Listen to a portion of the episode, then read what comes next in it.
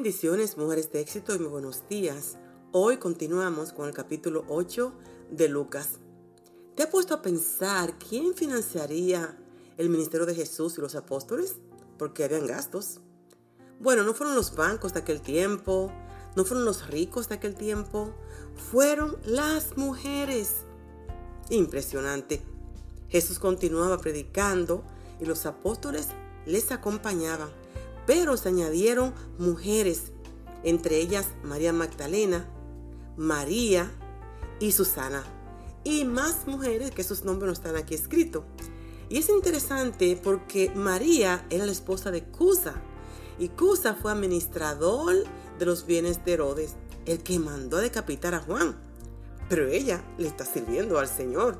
La verdad es que la Biblia nos sorprende cada vez que empezamos a leerla cuidadosamente y analizamos la palabra, encontramos, wow, cosas que uno dice, pero esto estaba ahí.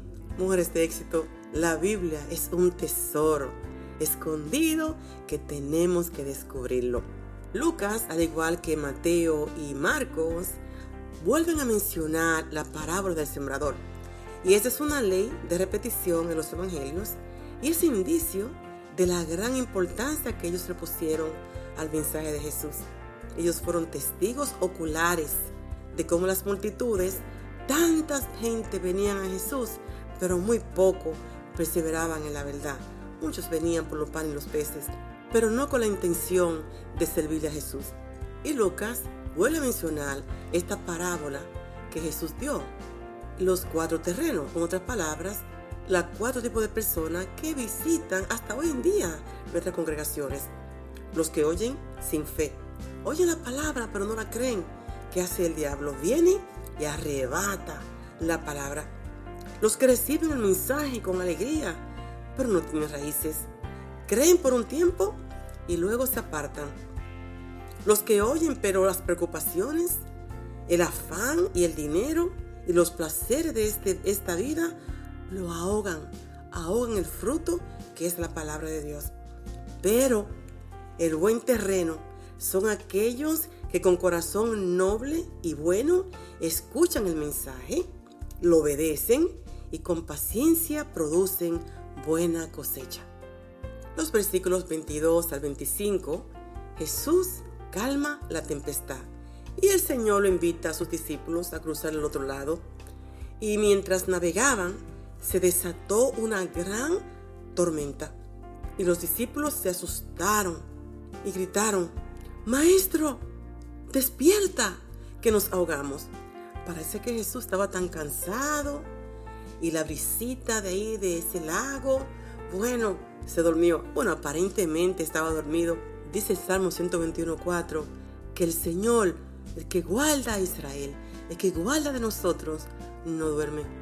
Jesús despierta, se para frente a esa tormenta y le dice al viento, calla y enmudece. Y luego corrige a los discípulos, hombres de poca fe. Después de esta experiencia en el lago, eh, siguen el ministerio y llegaron a Gadara. Y allí Jesús se compadeció en gran manera al ver un hombre poseído por muchos demonios andaba desnudo, andaba encadenado, este, y él estaba viviendo en cementerios, en tumba, de tumba en tumba. Y el Señor tuvo misericordia de él y lo libertó. Y para cerrar, es impresionante el amor de Dios para la humanidad, pero especialmente para las mujeres. Aquí vamos a ver a una niña y a una mujer que alcanzaron tocar el corazón de Jesús. Una de ellas era esta mujer que por 12 años tenía un flujo de sangre. Había gastado todo lo que tenía en médicos. Dice la palabra que en vez de mejorar, le iba peor. Pero ella, ella solamente decía, si solamente tocar el borde de su manto, porque notó y encontró mucha resistencia en el público. La empujaban, no querían que ella se acercara a Jesús, pero ella decía, estaba tan determinada, si solamente tocare su manto, seré sana. Cuando toca el manto de Jesús, Jesús dice, ¿quién me ha tocado? Porque el virtud salió de mí. El segundo milagro fue con la hija de Jairo. Esta niña tenía 12 años y enfermó de gravedad. Pero ellos decían, la niña murió. Y Jesús le decía, no, ella duerme. Se acercó, la tocó y le dijo, Talita Kumi, a ti te digo, levántate. Como siempre, la pastora Dolores.